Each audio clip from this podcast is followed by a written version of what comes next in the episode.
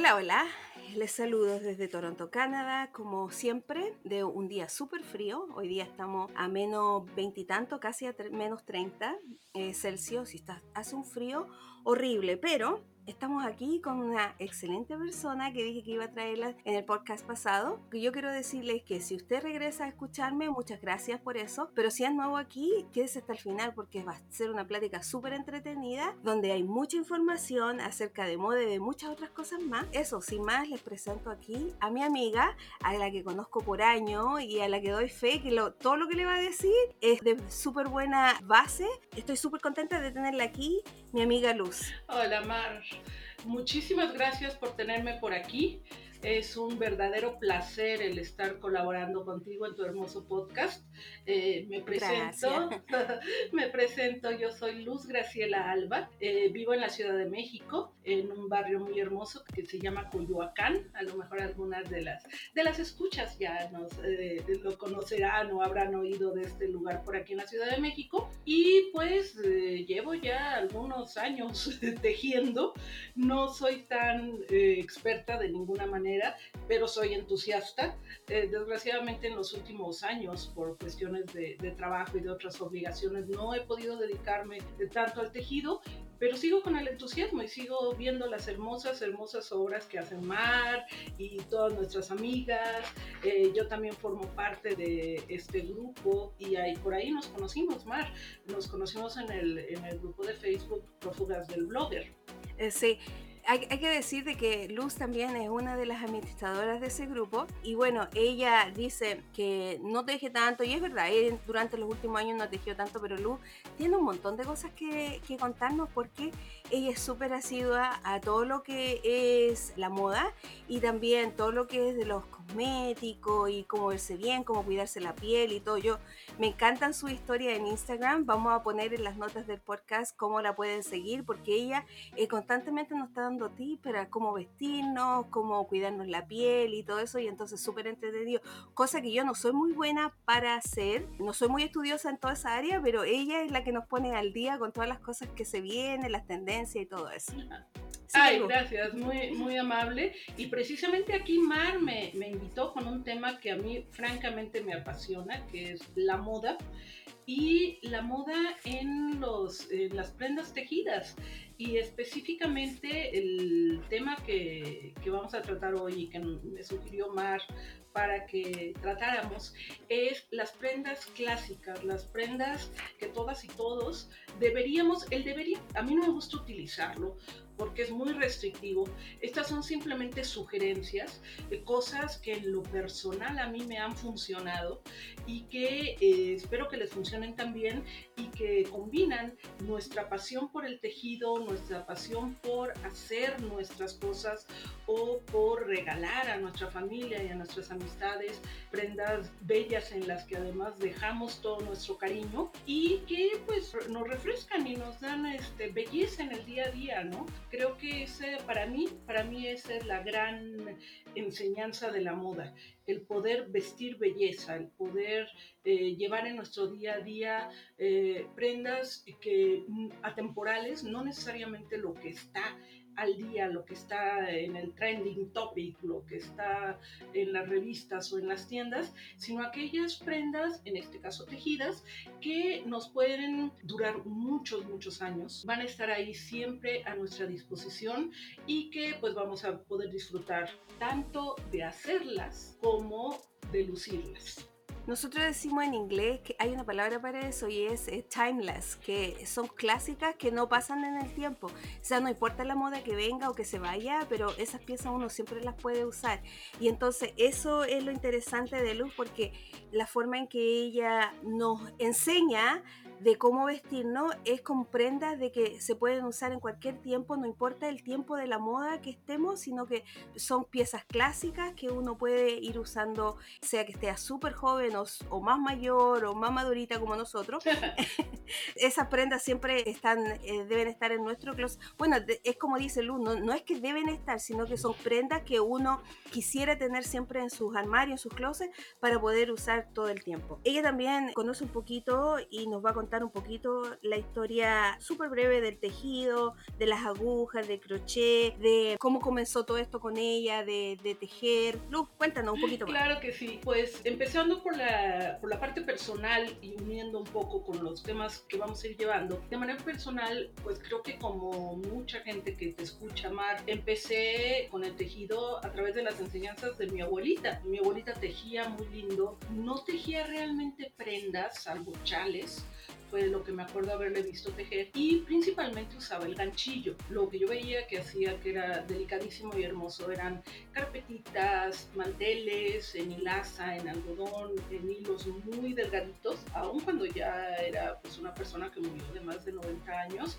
Creo que hasta el último momento estuvo tejiendo, estuvo crocheteando y haciendo cosas muy hermosas y ella pues, me enseñó a hacerlo. Mi mamá también, mi mamá no tejía tanto, pero sí lo hacía. Después creo que la historia de muchas de nosotras y de muchos de nosotros. En algún momento pues lo, lo dejé de lado, o sea, realmente dejé de esas actividades, sobre todo pues ya cuando era adolescente, ya tenía otros intereses, otras aficiones y demás, y lo vine a retomar en la edad adulta, muy adulta, hace unos 12 años más o menos empecé otra vez a, principalmente a buscar un hobby, algo que me relajara, no tanto como entretenimiento, sino más bien como relajación y encontré que el, tejido, específicamente el de agujas, yo, yo soy más de tejer en aguja que al crochet. Sí lo hago el crochet, pero realmente mi, digamos, mi afición es más hacia las agujas. Encontré que no solamente me resultaba relajante, sino encontré un tema que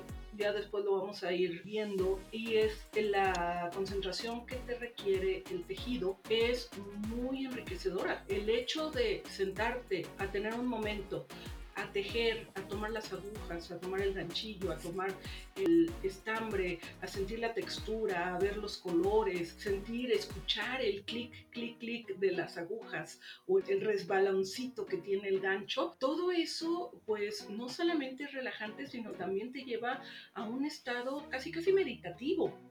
Y es súper importante eh, llegar a ese tema porque, eh, digamos, queríamos darles un poquito de información de lo que Luz practica. Ella practica junto con su esposo mindfulness. Creo que también va conectado con lo del tejido. Es una forma de entrelazar una con la otra para estar en un mejor estado de ánimo, de mente y eso. Así es, el mindfulness, eh, así brevemente, simplemente como definición práctica de la palabra, sería atención plena. Y el tejido es una eh, actividad que nos brinda de manera natural esa atención plena. Tenemos que estar ahí para tejer. Claro que hay muchas tejedoras y tejedores expertos eh, que pueden estarlo haciendo sin necesariamente tener esa atención sino más bien como ya un movimiento más mecánico y más integrado al cuerpo. Pero hay un punto que, que es un punto muy hermoso en el que al estar tejiendo o al estar haciendo crochet, estás en la actividad y eso es lo que se busca en el mindfulness e incluso en la actividad de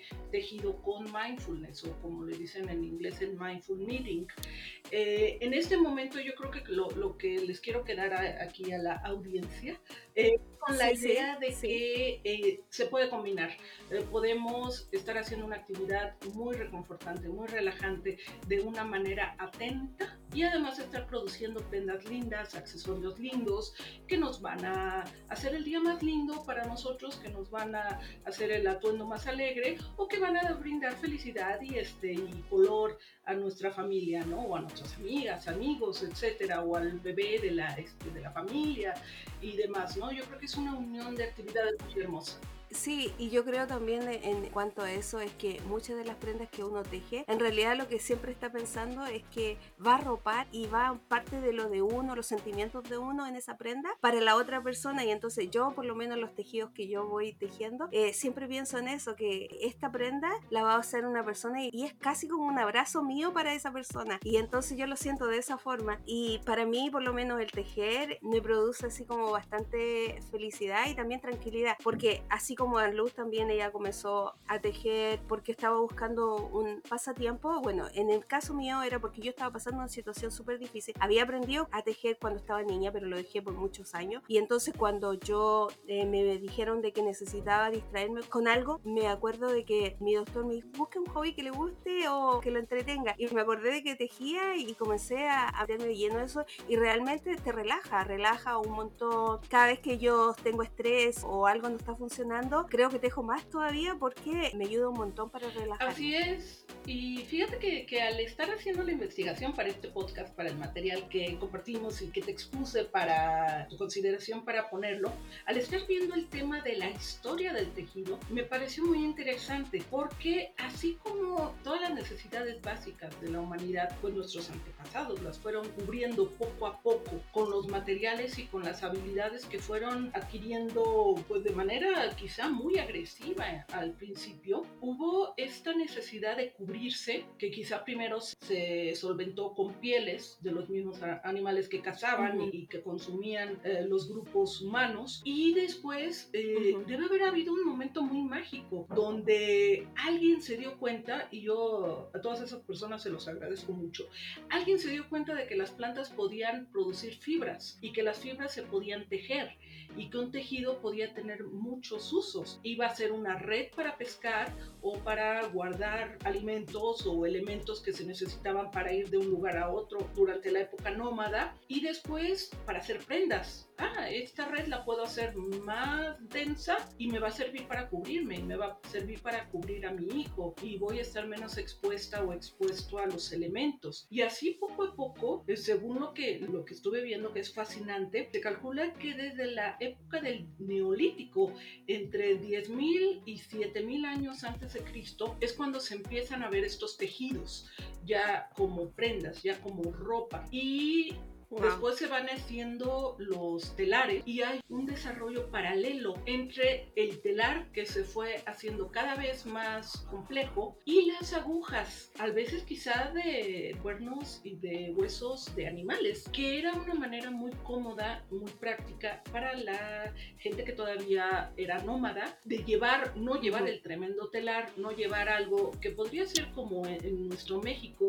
y me imagino que, no, claro, también es por allá en Chile los telares de cintura, los telares que, que las mujeres se sientan en el suelo y ah, amarran una parte del telar al, al, árbol y la otra parte la tienen amarrada a su cintura y que eso forma las dos anclas del telar y en medio se va haciendo la urdidumbre para hacer la tela. Aún estos se vieron eh, beneficiados y compactados por el uso de agujas y esas agujas pues la gente las llevaba para aquí para allá, podían en cualquier momento, imagínate estar después de la cacería del mamut, ya una vez que sabes que tu tribu, que tu grupo familiar ya tiene lo suficiente para sustentarse durante algunos días, pues a lo mejor estas personas, yo creo que en esas épocas tal vez no era tan, tan diferenciado el tema de, las, de las actividades masculinas y femeninas, pero pues estas personas se sentaban en el fuego y se ponían a tejer y, a, este, y hacer sus nuevas prendas y quizá experimentaban con colores y empezaban a crear moda en el neolítico. Eso me pareció interesantísimo. Y todo este desarrollo de las agujas, eh, del tejido de agujas, florece en los siglos XIV y XV, tanto en Inglaterra como en Francia, y ya llegamos a ver estas maravillosas creaciones de calcetines y calcetas súper finitas, ya de unos hilados muy finos, pero todavía hechas a mano y todavía hechas con técnicas que seguimos utilizando hasta ahora. Sí, mientras Lu está hablando, yo estoy escribiendo aquí porque esta información es súper buena y la vamos a poner en las notas del podcast porque hay a veces que uno teje, pero no sabe en realidad la historia de todo esto y es bueno conocer eso, conocer cultura, conocer historia, que es uno de los propósitos de este podcast, eh, de siempre tratar de tener información que le es buena para los tejedores. Así que sigue Lu, sigue porque estoy escuchando y estoy súper entretenido. claro.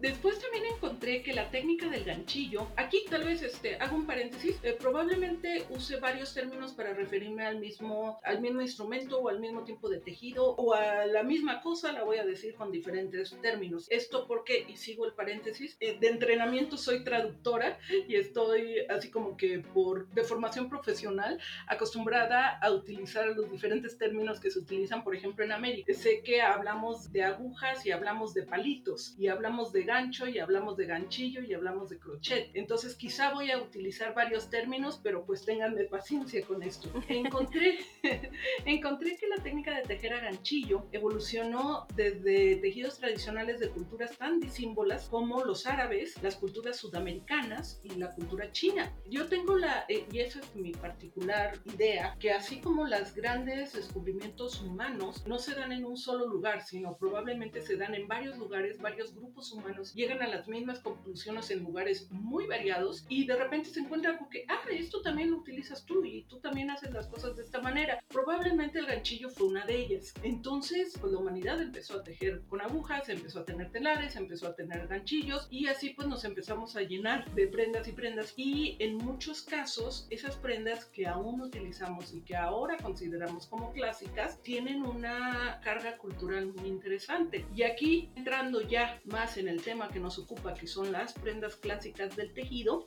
empecemos a hablar acerca de alguna de ellas. Empecé quizá inspirada por, la, por las fotos que nos has compartido, Mar, de las nevadas en Canadá, que es una cosa impresionante. Y nosotros en la, bueno, yo en la Ciudad de México, que tenemos un clima muy benigno, pero que a los 10 grados centígrados sentimos que nos estamos congelando, pues se me antojó, por ejemplo, empezar a hablar acerca de los suéteres, de los pullovers, del suéter cerrado, del polerón. Y el primero que me viene a la mente, pues es el suéter Arán. El suéter Arán es el suéter que tiene trenzas, el que tiene un diseño de cables, de trenzas, de paneles muy elaborados con el mismo tejido. No estamos hablando de que se integre otro color al tejido, sino el, el suéter que tiene sí, que le agrega textura. El que le agrega textura. Este suéter que se conoce como Arán o suéteres de Arán por las islas irlandesas Arán en la costa del Atlántico del Norte, lugares muy fríos, muy húmedos en donde los pescadores tejían, tanto ellos como las mujeres, o en general las aldeas enteras tejían ese tipo de suéteres para proteger a sus pescadores con la lana de las ovejas locales, porque resulta que la lana es, impermeable, entonces protege muy bien del agua, la lana natural porque tiene la grasa, tiene todavía los aceites. Sí. Tú que cardas, tú que hilas la lana, lo sabrás, ¿no? La textura, el, el aceite que tiene la lana natural es muy, sí, es aislante. Claro, si, si nos viene a la mente el típico suéter de esta fotografía tan famosa de Ernest Hemingway, una fotografía en donde él trae un suéter blanco, está con la barba crecida, y trae un suéter blanco de cuello alto, ese es un suéter arán, ese es un suéter de lana con un diseño de trenzas al frente que lo tenían por todos lados y de hecho los patrones, muchos patrones en la actualidad pues traen ese diseño en las mangas, en el frente, en la espalda. Cuenta la leyenda que eh, lo utilizaban las aldeas de pescadores de estas islas de Irlanda eh, con eh, patrones específicos, con diseños específicos de las trenzas que permitían que en caso de que el pescador muriera en alta mar y su cuerpo llegara a la costa, a veces en estados ya muy lamentables, podían distinguir de qué aldea, a qué aldea pertenecía por el tipo de patrón. Eh, eso iba a decir. Sí, iba a decir porque cada, cada aldea tenía su propio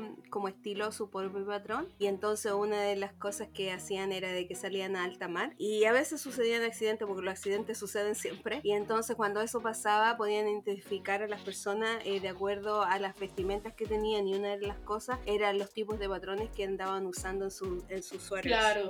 Y este, eh, en, las fuentes que yo encontré, en algunas lo dan por bueno esa leyenda, en otras no lo dan por bueno. Dicen que es más bien una... Este, pues una situación romántica que se vino, que, se vino manejando a partir de la década de los 40, que fue cuando se eh, popularizaron estos diseños ya para el gran público y que los tenemos hasta la fecha. Podemos encontrar estos, estos patrones para tejer suéteres de este estilo y que es una manera muy interesante de llevar a la práctica esto que te comentaba yo del mindful knitting, porque ¿qué más concentración se necesita que cuando estás tejiendo trenzas? Oye, y cuando están mezclando un montón de puntos también, porque por lo general tienen trenza y cables, entonces y se combinan un montón de puntos y entonces hay que tener una concentración divina en eso. Yo creo que es de lo más, este, es, muy reconfortante el poder dedicarte específicamente a tejer, porque no puedes hacer otra cosa, porque tienes que estar al pendiente de tu patrón y al pendiente de lo que se está resultando ahí y es muy muy hermoso. Y por ejemplo, yo se me ocurre ya entrando a los terrenos de la de la moda y de las combinaciones de, y de cómo usar este tipo de suéteres, este tipo de pullovers. El clásico que es el blanco marfil, quizá no un blanco nieve, sino más bien un blanco marfil o un, blanco grisáceo. Esa es una prenda clásica. Ese es, yo creo, un elemento que es muy versátil en nuestros guardarropas, porque puede ser tanto el clásico de cuello alto, que lo vas a usar por sí mismo, como algo un poco más ligero de cuello redondo o de cuello en B, que vas a poder utilizar eh, con una blusa debajo, con una camisa de estilo un poco más masculino, o tú sabes, Mar, que yo soy fanática de las mascadas. Es así como una... Ya tengo una pequeña colección. Sí, es una extensión de, tu personalidad, las mascadas. Entonces, pues por ejemplo se me antoja, ¿no? Uno de estos suéteres, quizá en una textura no tan gruesa, pero conservando esos cables, esas trenzas, esa, visual textura en el suéter, aunque no sea demasiado grueso, usado por sí mismo y con una mascadita al cuello, ¿no? Y creo que con eso estás perfectamente bien eh, para cualquier salida invernal o de otoño en algunos países, con cualquier otra prenda, ¿no? Sí, bueno, y una de las cosas de que antes no se podía hacer mucho era que hacían estos suéteres porque son con, de unas lanas bien gruesas y entonces las personas sin duda les hace ver un poquito eh, más grande de lo que son. Antes se batallaba bastante con eso y habían personas que estaban un poquito más rellenitas que no las usaban, pero hoy en día porque hay mucha cantidad y calidad de lanas que son mucho más delgaditas, pueden hacer exactamente el mismo suéter con una lana súper delgada donde queda eh, más suavecito, no les hace ver más voluminoso y puede disfrutarlo exactamente igual, pero no con todo ese peso que tenía las lanas más gruesas que hacían los suéteres Aran de ese entonces, que ahora ya hay más alternativas. Así es, así es. Tenemos más alternativas en cuanto a los grosores de las lanas, a los materiales incluso, porque tenemos ya acrílicos muy eh, finos y de, de, mucha versatilidad y en colores, ¿no? Eh, ah, ya podemos pasar del clásico, que para a mí me parece como que una edición muy versátil y muy eh, para fondo de armario para esas prendas que vas a tener ahí que no te van a fallar, el blanco, el marfil, pero también en, colores, en cualquier color que te, que te siente bien y que resalte la textura. Sobre todo ahí, el suéter arán pues está pensado para que lo que resalte sea la textura, ¿no? Sí. Y si pasamos del suéter, la progresión, digamos que yo veo, es hacia el cardigan, otra prenda clásica, el suéter abierto. Sí, esos son los míos. Esos Así es, son yo los que también, yo, amo. yo también, yo soy muy de cardigan, el suéter que va a llevar una botonadura al frente, el cuello puede ser en B, el cuello puede ser redondo, las mangas pueden ser al hombro, con el corte al, digamos que la manga empiece en el hombro, o puede ser la, la manga rangla, que empieza desde el cuello y que es esto, pues las tejedoras, lo, los tejedores lo saben, ¿no? El típico top down, el cardigan que tejes desde el cuello hacia abajo y que vas armando las, las mangas al mismo tiempo que vas, que vas tejiendo todo el cardigan, que eso es cómodo y muy conveniente y muy cómodo también en cuanto a tallas. El tener ese tipo de, manga inclinada, lo que yo le llamo manga rangla, no sé si sea Sí, yo creo que la mayoría le llaman eh, manga, También nos da mucha versatilidad en cuanto a las tallas, porque al no caer en un punto específico del hombro, puedes tener este, una persona de una espalda un poquito más ancha o más delgada y le va a quedar, el suéter le va a quedar Sí, porque solo es realmente jugar con los aumentos, porque a veces las personas también o tienen los brazos más anchitos, o tienen los brazos mucho más delgaditos que el cuerpo y entonces es solamente ir jugando con los aumentos, entonces se puede manejar un poquito mejor. Y ahí pues tenemos toda la gama de texturas de colores, de combinaciones de colores que te puedas imaginar. Y creo que lo que nos ayuda a darle color a nuestro, a nuestro vestuario y tener algo que siempre funcione es tener alguno en color sólido, en un color liso, quizá con un ligerito jaspeado en, la misma, en, la misma lana, en el mismo estambre que, del cual está hecho, eh, pero que te combine con varias cosas, ¿no? Por ejemplo, ahí hablo de experiencia personal únicamente. Para mí mi básico es un azul marino o un para mí un, pues un morado por el tipo de colores que manejo, pero para alguien el básico podría ser un verde o el básico podría ser un rosa. Sí, eh, depende también de, de, los tipos de piel que cada persona tiene y, qué es lo que le viene mejor, también de la forma en que se presentan como con su temperamento, porque el para Lu es ese moradito y también el azul. Para mí es, el gris y también el negro. Yo soy súper de gris y negro, eh, no soy mucho de colores, pero hago esta pregunta a mi mamá, mi mamá diría, claro, claro, colores. y mientras más colores, claro. Además, el cardigan yo creo que es una prenda que la tenemos un poquito olvidada, aunque es muy práctica y la usamos mucho. Quizá la tenemos un poquito olvidada para los ámbitos de trabajo y de salidas sociales. Y sin embargo, puede ser una prenda sumamente versátil. Para el trabajo con una camisa, ya sea con una camisa de estilo eh, más masculino o con una blusa muy femenina, con holancitos, con moñito al cuello, etcétera, puede ser una adición muy cómoda en lugar de un saco, en lugar de una chaqueta de traje sas, en lugar de algo más pesado, tienes tu cardigan en una textura muy linda, en un color que te va muy bien y le vas a poder sacar muchísimo provecho. Y, lo otro también es que en esta pieza uno también juega con también los grosores de la lana, porque por ejemplo, lo que es para nosotros aquí en el norte, las lanas deberían ser, y eh, para el tiempo sobre todo de otoño-invierno, e más gruesas, pero todo lo que Centroamérica y en el sur que están de, verano, las lanas más delgaditas hacen un cardigan, nosotros le llamamos chaleco,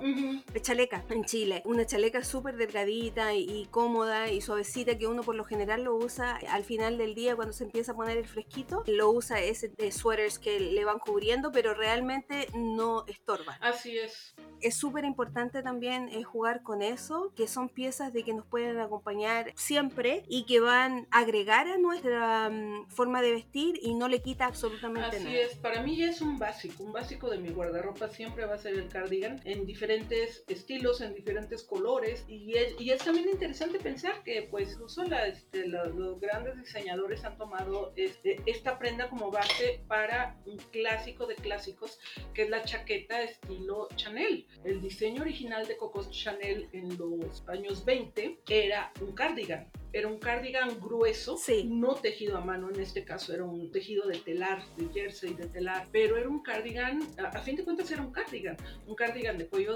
redondo, de manguitas dadas en los hombros, eh, con una botonadura espectacular, con sus bolsillos simulados tanto en el pecho como en la parte de abajo, cerca de la cintura, y una construcción muy cuadrada que la seguimos viendo una y otra y otra vez se repite en la moda eso, es como que regresa y está siempre activa. Nunca, nunca, ha pasado de moda, varía e incluso hay patrones de cardigan tejidos de agujas, no los he visto para tejido de ganchillo, pero sí para tejidos de, agujas que simulan este estilo de la, de la chaqueta Chanel, ¿no? además, pensar ya para las tejedoras y tejedores, la adición de botones interesantes siempre va a ser un plus. Y los cardigans pues son la, la, materia perfecta para meterle unos botones lindos, incluso botones diferentes. Acabo de ver un modelito con botones, toda la botonadura, cada botón era una, una, un botón diferente. Y aquí es donde,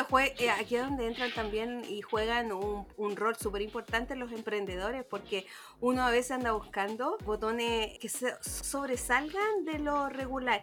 Y una de las cosas que me topé cuando estuvieron el ¿cachai? y el Cal entre las podcasters chilenas era de que dentro de esos grupos habían bastantes personas que creaban botones. Tenían sus moldes y creaban botones y eran un rubro súper lindo que antes eso no se daba en Chile, pero que ahora es súper fuerte porque hay muchas tejedoras y entonces buscan también alternativas para ir adornando las prendas que van tejiendo que realmente empiezan a ser algo que va a aportar a la moda de hoy en día. Claro, fíjate que uno de, los recuerdos, hablaba al principio de que fue mi abuelita quien me enseñó a tejer, tanto ella como mi mamá eran grandes costureras, cosían maravillosamente, cosa que yo nunca pude aprender pero me acuerdo como con un gran gozo cuando mi abuelita nos mandaba, bueno, mandaba a mi mamá a comprar eh, cosas de costura al centro de la Ciudad de México y yo ahí iba de pegoste y había una mercería, un, un lugar donde se venden hilos, agujas,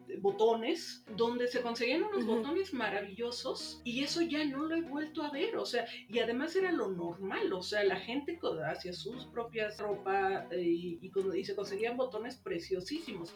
Desgraciadamente eso ha ido, caído, ha ido cayendo en desuso por la industrialización, por el fast fashion, que lo queremos todo rápido y ya. Eh, pero qué bueno que estas emprendedoras hacen sus botones, hacen accesorios lindos para integrarlos a los tejidos. Y es también, de alguna forma, nosotros estamos abriendo los ojos para aquellas que nos están escuchando de que no se está haciendo esto en sus propios países. Este podcast se escucha en todas partes y entonces si en su país no, no está esto de, de, estar creando botones, entonces si usted en su, en su lugar donde usted está no están haciendo estas cosas, entonces ahí hay una oportunidad de emprendimiento en que usted puede comenzar y hacer una diferencia para su comunidad y entonces esa es una súper buena instancia para empezar algo y para mover su comunidad a que las personas estén usando los recursos que están locales. Así es, así es. Yo creo que hay mucho todavía mucho camino por recorrer y muchas cosas que redescubrir, porque realmente eh, como tejedoras, pues estamos, somos las herederas de miles de años de artesanía, ¿no? Miles de años de hacer las cosas.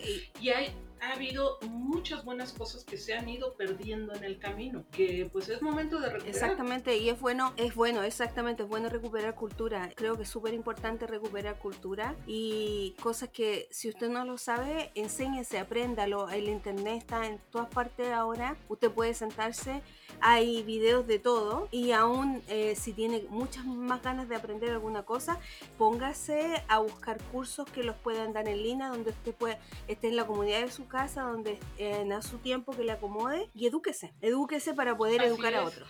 Así es, fíjate que hace unas, eh, pues en, en, los tiempos anteriores al 2020, en algún momento se una, una, un grupo eh, de personas aquí en la Ciudad de México hizo campañas de donación de ropa. Y lo que hacían era poner un tendedero, poner una línea para tender ropa, como si se hubiera lavado esa ropa y se pusiera a secar en los parques. Entonces lo que hacía la gente era llevar eh, ropa ahí, tenderla y la gente que necesitaba la tomaba, la tomaba de manera gratuita y de manera un tanto anónima, porque incluso algunas personas pues como que les daba penita que necesitaban algo. Y me tocó ver alguna de esas, este, en, México les decimos tendederos, ¿no? Donde pones la ropa a secar. Me tocó ver alguno de esos y me llamó mucho la atención que una de las prendas que más se repetía eran las bufandas. Ah, el problema que tenemos, bueno, no es un problema, nunca, no, no, no es un problema. La circunstancia que tenemos en, en mucho de México y específicamente de la Ciudad de México hacia el sur es que el clima, pues a veces no nos permite usar tantas prendas como quisiéramos. Yo también me encantan las bufandas, me encanta la bufanda calientita, así pachona, que, este, que te sientas abrigada del cuello, pero realmente es, es poco el tiempo que, la, que las usas en cuanto, a veces por el clima en cuanto a la temporada invernal o que haga realmente frío y a las horas. Eh, ahorita estamos hablando de que en mi ciudad son las 5, 25 de la tarde. El sol está brillante, es enero, pero tenemos 23 grados de temperatura, grados centígrados. ¡Oh, qué envidia! pues, pues, ¿cuál bufanda ahorita, no? Sin embargo, la bufanda también es una prenda muy clásica que vale la pena tener por ahí una o dos, porque nos va a dar, número uno, color al atuendo. Puede ser un color brillante, puede ser un color que te ve de vida, esos colores con que sabes que te ves muy bien o que la gente te dice, oye, qué bien te ves hoy, ¿no? Te ves súper rozagante, te ves chapeadita, te ves, eh, tus ojos brillan. Entonces, tener una bufanda de ese color, algo que va a ir cerca de la cara en esta temporada, pues te va a ayudar mucho y combinarla con cualquier prenda neutra, con cualquier abrigo, con cualquier saco, chamarra. Y yendo en eso también, porque, por ejemplo, a ustedes no les sirve tanto las bufandas, nosotros nos sirven un montón, en el sur también, cuando es invierno les sirven un montón, pero a ustedes en el centro no les sirve tanto. Entonces, pero también ahí está la opción de los chales que pueden ser así como bien delgadito, airado, donde son un poquito más suave, liviano, que también les pueden ayudar para cubrirse, que se pueden usar de diferentes formas. Así es, incluso las mismas bufandas, o tanto bufandas como chales, siempre al tejerlas, por ejemplo, en ganchillo, pues vas a, vas a poder tener una prenda más aireada, más caladita, con puntadas muy lindas que luzcan mucho, pero que sea más, más suave, más, más ligera para usarse, ¿no? Las mismas bufandas tejiéndolas con un hilo, con un estambre delgado y usando una puntada de tipo encaje, un lace, ¿no? Un, este, una puntada muy calada, pues ya puedes tener el toque de, digamos, de diversión que te da, que te da la bufanda y el color que te puede dar la bufanda sin que tengas una, una prenda demasiado pesada. Aquí en la Ciudad de México, específicamente en la Ciudad de México y en otras ciudades del país, pues sí está la situación de que las mañanas de invierno son muy frías. Entonces, pues sí, pues a veces sí dan ganas de salir de la casa rumbo al trabajo con una bufandita, ¿no? Y puede ser algo muy delgado que en la mañana lo puedes traer muy unido al, al pecho y al cuello, dándole varias vueltas. Y ya para la tarde, para salir a comer o más tardecito, las sueltas y simplemente es una adición de color y de textura al mismo atuendo, ¿no? y son súper, por lo menos a nosotros aquí nos sirven un montón. Yo soy más de cuello, eh, los cuellos que las bufandas, porque, ¿cómo decirlo? Soy un poco desordenada, entonces cuando ando con la bufanda, que es como un poco abierta en cada lado, o sea, que es una cosa larga y por lo general las termino perdiendo porque en algún momento se me desarma alrededor del cuello y desaparece. Ah, claro. Entonces, entonces prefiero los cuellos porque soy como los niños, claro. que me lo meto y así todo más fácil, más rápido y ahí ya no sale. Y entonces no batallo. Sí, no batallo porque de verdad soy como los niños. Pero ese también es un accesorio en que uno es súper versátil también. Lo puede hacer como bien abierto, como tú dices, con los crochets, con los palillos. Bueno, los palillos también tienen muchas puntadas que son muy abiertas, que es como el lace que le llaman.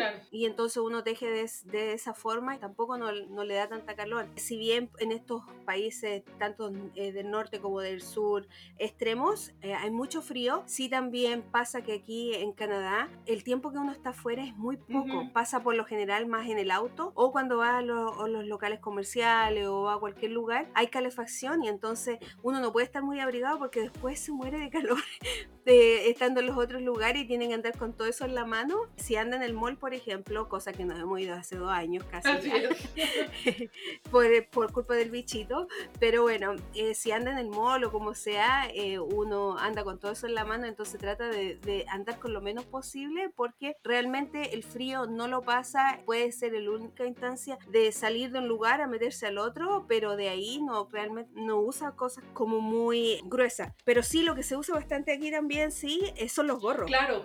Hablemos de los gorros. Claro, los gorros son, a mí me encantan, a mí me encantan los gorros y también siento la, este, la, eh, o sea, como que me hace falta un poquito más de frío para poder usarlos más. Los gorros tenemos tanto la versatilidad del gorro muy grueso que da vuelta en el, en el frente, esos gorros que tienen el, la parte que va en la frente de un tejido de resorte y que puede ser muy grueso, que le das la vuelta y que te pues da la apariencia así como muy calientita, ¿no? Pero también tienen los gorros que son más ligeros, que son más pegaditos a la cabeza, el beanie, que, que le dicen, ¿no? El, sí. gorro que, y que se ha puesto súper de moda entre los más jóvenes para traerlo todo el año. O sea, yo veo aquí chicos y chicas en, bueno, México que lo traen hasta en temporada de calor, ¿no? Sí, no, mi hijo, mi hijo también, pues él, como él tiene solo 21 años, es como la moda, me dice.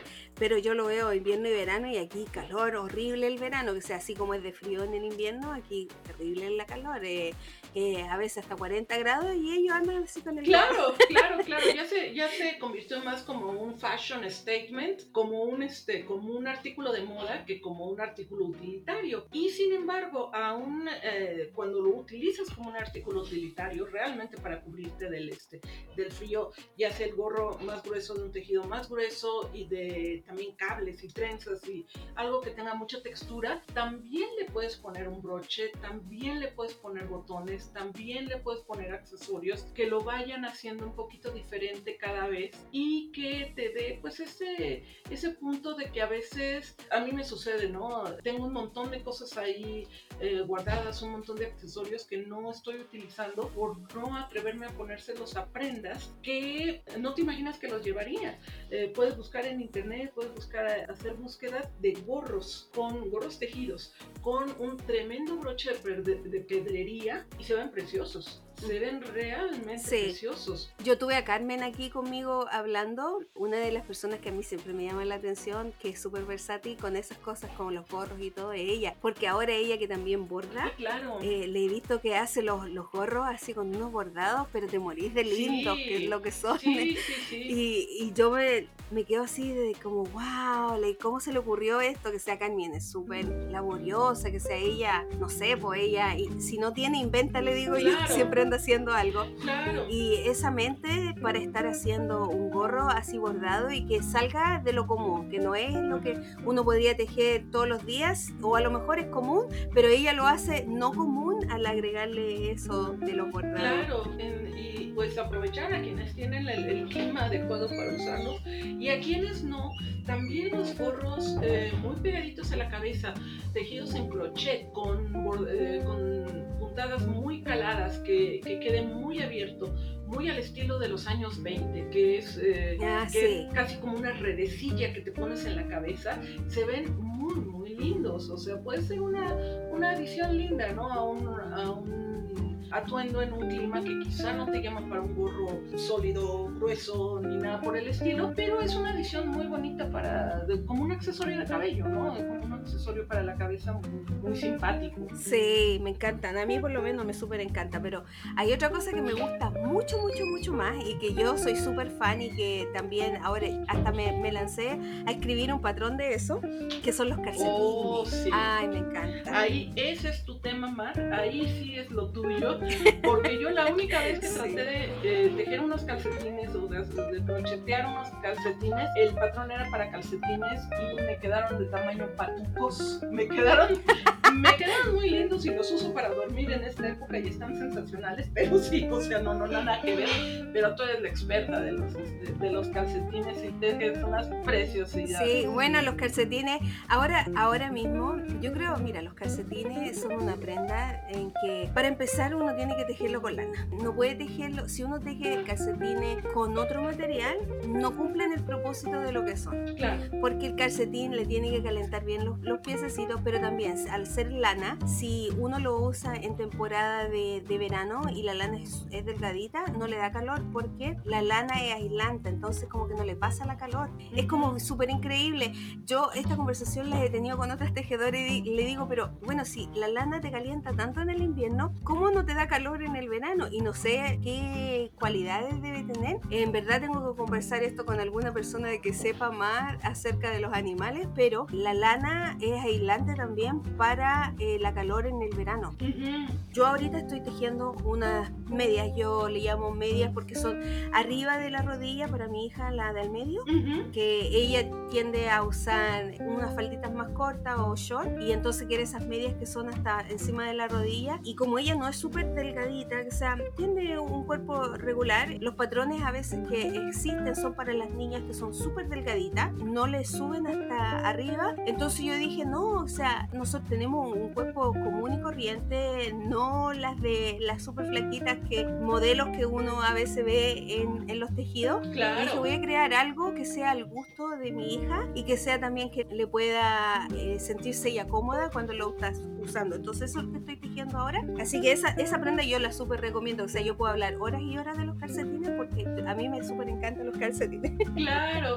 Y sabes que para, quienes ya no somos tan jovencitas, a mí me encantan los calcetines. O sea, realmente yo los uso mucho. Y me gusta mucho el calcetín atrevido, el calcetín de color, el calcetín con patrones. Ay, sí. Ya sea con, con jeans o con otro tipo de pantalón o incluso con este con falda en su momento, el que tengas ese ese toque un poquito excéntrico, un poquito loco en el tobillo, ¿no? De que levantas la pierna, cruzas la pierna y entre un zapato que sea un zapato Oxford o un mocasín así bastante conservador y bastante clásico, había un anuncio aquí en, la ciudad, en, México de una marca de, de, calcetines que decía entre el zapato y el pantalón está el detalle de distinción. Ay, súper bueno. bueno. Y así es, o sea, puedes tener un, un, este, un, detalle muy colorido ahí, un, color atrevido, algo un poquito loco que no te vas a atrever a usarlo más arriba o más grande, una prenda más grande, pero sí un calcetín lindo y qué más un calcetín hecho a mano. Sí,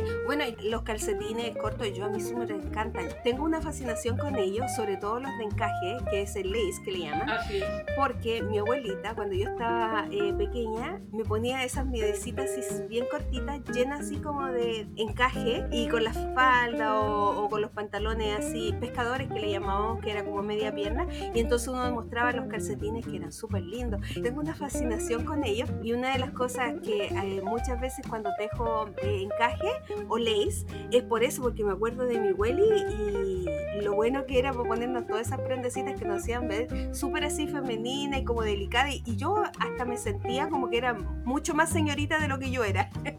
Claro, claro. Entonces, pues, pues retomemos eso, ¿no? Retomemos eso con un calcetín lindo eh, de, algodón para la temporada de calor, usado con tenis, usado con... que eso viene mucho, ¿no? Los, los tenis también han, han, tenido un resurgimiento.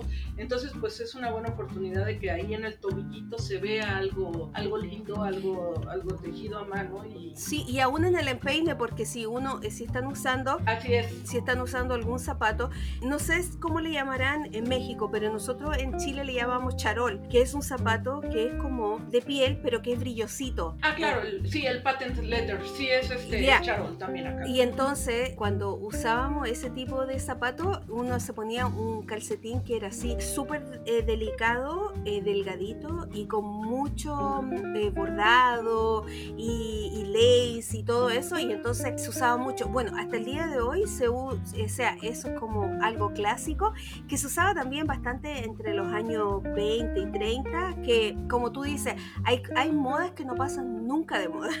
Así es, así es. Y entonces eso, esa es una, eso es una forma en que se puede usar los calcetines también, que no solamente eh, cambiándole los puntos en el, en el talón o cambiándole el color, sino que también a veces agregándole puntos que lo hagan diferente en el empeine para que se vea algo diferente cuando tú estás usando el zapato o cuando te lo sacas también el zapato. Claro, todo este juego que tenemos con las, con las texturas y con los colores y todo lo que va también más lejos de nuestro cuerpo, por, eh, por así decirlo, ¿no?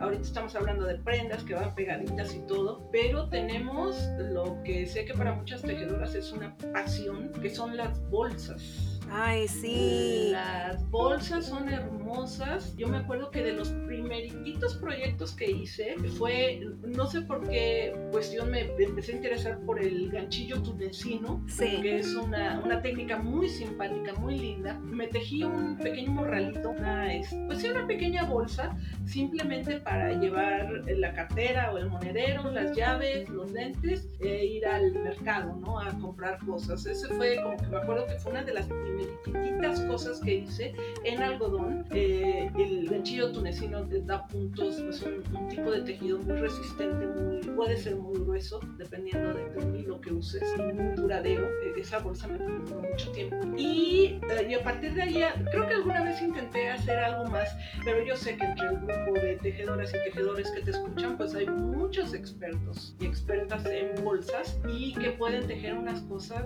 maravillosas y que le aportan mucha textura y mucho color al Y en eso también se juegan bastante con los hilados, porque los hilados, todo lo que es acrílico, en los hilados es bastante resistente, pero también hay bastante color, también hay bastante como ah, materiales metálicos que uno puede ir agregando también. Entonces, eh, yo creo que para mí parecer las bolsas en sí salen mejor cuando uno las teje en crochet, porque unas son más resistentes, pero lo otro también es que uno puede jugar bastante con los hilados y yo siento que el crochet se da para eso y entonces a mí me súper encanta. Nosotros, bueno, en, la, en, el grupo de Facebook que, que tenemos hicimos bastante eh, tejijuntas con, e, de bolsa y bueno, yo tengo algunas todavía eh, ahí porque siempre que pienso que voy a poner la tienda voy a ponerlas como muestra eh, de las cosas que se pueden hacer. Eh, y entonces tengo bastante de esas bolsas, pero yo creo que en las bolsas es como un mundo, un universo entero de cosas que se pueden hacer. Claro, O sea, son maravillosas, resistentes resistente, materiales diversos, no, se podría hablar y hablar de esto. Claro, y tienes desde las enormes bolsas de playa, de rafia o de materiales muy, este, como dicen, muy resistentes, hasta cosas pequeñitas para la noche, ¿no? Estoy pensando en, una, en algún material metálico, algodones metálicos, y hacer apenas un clutch, un bolsito de sobre que podemos tener ahí listo para cualquier momento en que haya algún compromiso que lo exija o que, o que queramos vernos muy coquetas. Yo creo que es, un, es una adición muy interesante y existe también todo una, un, tema que es este, que, que, me remito a lo que empezábamos a hablar acerca, o lo que, más bien a lo que hablábamos al inicio, acerca de estos nómadas que empezaron a tejer, que son las bolsas de red, las bolsas que se hacen muy pequeñas y que luego puedes expandir y guardar muchas cosas ahí, llevarte tu mundo ahí en la, en la bolsa. Yo recuerdo a mi mamá que tenía siempre en su cartera, en su bolsa para ir a trabajar, traía una pequeña bolsa de red, recuerdo muy bien, debe haber sido de algún algodón que era seguramente crocheteada o al tipo de macramé, quizá más bien era algo de macramé, que se hacía enorme, ¿no? Y que podía traerle este, pues, la comida para varios días ahí en esa, en esa bolsa que además se hacía muy pequeñita para traerla en la cartera. Entonces son eh, pues detalles que podemos tener en nuestra vida diaria y que eh, tanto nos llevan al, al, origen, ¿no? De, de que hay un orgullo, orgullo bien aplicado, una entrega en hacer nuestras propias cosas, hacer nuestras propias prendas, en hacer nuestros eh, propios accesorios y lucirlos, tenerlos ahí listos siempre en el closet. Sí, no, yo, yo creo que con todo lo que hemos hablado, la gente puede darse una idea de cómo es Luz en cuanto a las conversaciones que nosotros podemos pasar horas y horas y horas hablando. Yo no me, no me aburro nunca. Eh, tengo que contarles eh, una infidencia en diciembre Luz compró el calendario de Advent, Adviento. Adviento. Sí, porque en, inglés se llama Advent. Eh, sí, compró para um, y entonces, cada día en su Instagram iba poniendo, lo, cuando iba abriendo día por día, las cosas que venían en el calendario. Y Lu, así como ustedes la escuchan aquí, que ella se preparó para esta entrevista, es más, tengo que también, esta es otra incidencia agregada a la que ya estoy haciendo, es que Luz es tan ordenada que ella me mandó un bosquejo completo, en vez de yo dárselo a ella, ella me lo dio a mí porque es súper ordenada, que sea, ella se prepara, es estudiosa, pero también tiene que ver todo eh, su trabajo, lo que ella hace, porque ella hace traducciones como trabajo secular y entonces de libros, bueno, de diferentes cosas, de documentos, del inglés al español y entonces es súper ordenada en esa área y entonces me ordenó a mí, que sería yo al revés, que yo tendría que decirle, ok, vamos a hacer esto, pero me hizo el trabajo súper fácil. Bueno, volviendo a todo eso, ella hizo todo este eh, con el calendario de Lancome para eh, diciembre y yo cada día me conectaba al Instagram solo esperando qué es lo que iba a hablar y qué es lo que iba a mostrar ese día, porque yo estaba súper entretenida, porque como dije desde el principio, yo no soy muy dada para el asunto de cuidarme mi piel o estar comprando productos de belleza, porque en esa área no soy así como tan femenina como debería ser, porque quizás porque mi mamá es así también, y entonces no me enseñó distinto, ni tampoco yo me aprendí distinto. Me súper encanta cuando alguien tiene el conocimiento o hace la tarea por mí y me la hace súper fácil. y entonces Lu es esa persona que le hace fácil a, todo, a uno el trabajo y bueno, eh, ha sido un súper placer tenerla aquí, pero antes de, de, cortar con este podcast, que nuestra conversación es tan entretenida, eh, súper educativo y también para que vean otras personas que hay muchas que piensan igual que las prendas tejidas tienen un montón de valor, nos encantaría promover mucho más esta, esto de cultura, que es el tejido eh, donde quiera que usted esté en el mundo, el tejido es algo cultural y viene desde nuestros antepasados, en el país donde usted esté, esto viene desde nuestro antepasado. Entonces nosotros lo que queremos es rescatar cultura. Y antes de dejarla ir, Lu, yo quiero que me, dé, me diga la última mm, cosa que quiero preguntarle así como en el spot. Lu, eh, los accesorios para usar chales, todas esas cosas así lindas que se pueden ir accesorizando diferentes tejidos que uno tiene. Claro, el, eh, nos faltó un poquito más de redondear el tema de los chales. Los chales son un gran accesorio, es una cosa muy hermosa que podemos utilizar y también son un gran canvas, un gran eh, lienzo para usar broches. Los broches no hay que tenerles miedo. A mí me sucedió, o sea, a mí me daba miedo eh, ponerles broches a los chales cuando son de este tipo de broches que tienen como una aguja, digamos, que son eh, los tradicionales, los del joyero de la abuelita, con muchas piedras y demás. Pero vale la pena utilizarlos, vale la pena ponerlos.